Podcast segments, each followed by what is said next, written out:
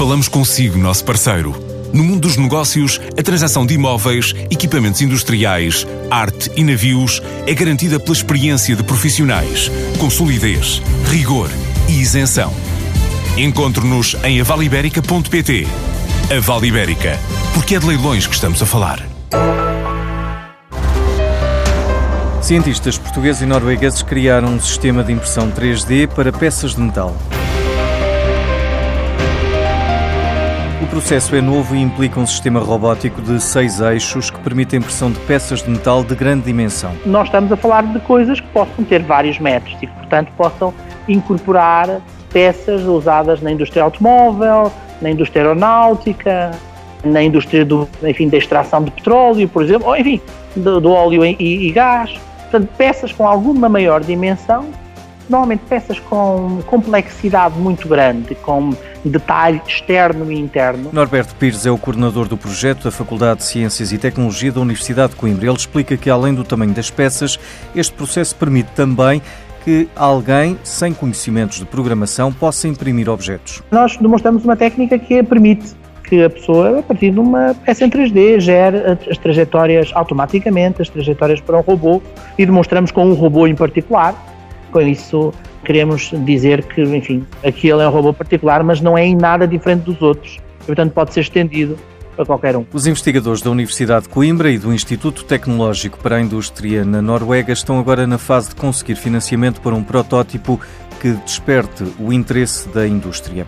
E para o início deste ano, pedimos aos comentadores de negócios e empresas que escolhessem os temas ou desafios para 2019.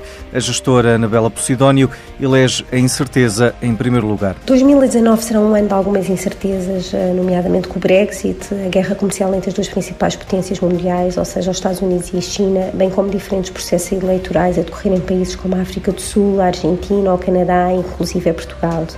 Um outro tema importante que irá continuar a dominar a agenda está associado ao impacto das alterações climáticas. Ao nível das organizações e perante estes níveis de incerteza, aquilo que as empresas vão estar a fazer é investir no seu principal ativo, que são os seus recursos humanos.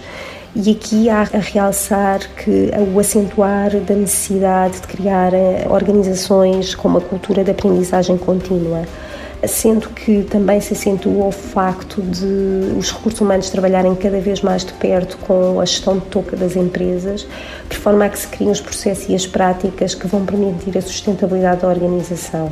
Há também uma aposta no desenvolvimento das pessoas pensando no futuro, portanto, cada vez mais preparar as empresas para o futuro e pensando dentro dos recursos que eu tenho hoje, quais é que vão ser aqueles que vão ter cargos de liderança e como é que eu os posso desenvolver, portanto, um olhar mais para o futuro. E também as empresas vão estar a olhar, caso não tenham esses recursos que lhes permitam vir a ter sucesso, a pensar em recrutá-los fora e aqui também pensando que para que estas pessoas depois possam acrescentar valor nas organizações terão que ter eh, os mentores corretos que os ajudem no fundo a desenvolver as relações internamente. Ao nível de também de recursos humanos vai continuar a apostar-se muito no desenvolvimento dos soft skills. E aqui fazendo a ligação para aquele que foi o grande tema de 2018 associado à inteligência artificial aquilo que vai acontecer em 2019 é que as pessoas já não vão estar a perguntar se, eh, se pode um robô fazer o meu trabalho, mas a grande questão que vão estar a colocar é como é que a minha função vai ser integrada com a inteligência artificial. Ainda a fechar, a Siemens vai avançar para a segunda edição do Finance Trainee Program, um programa de estágios anuais remunerados para os estudantes recém-graduados na área financeira. Estão disponíveis 14 vagas.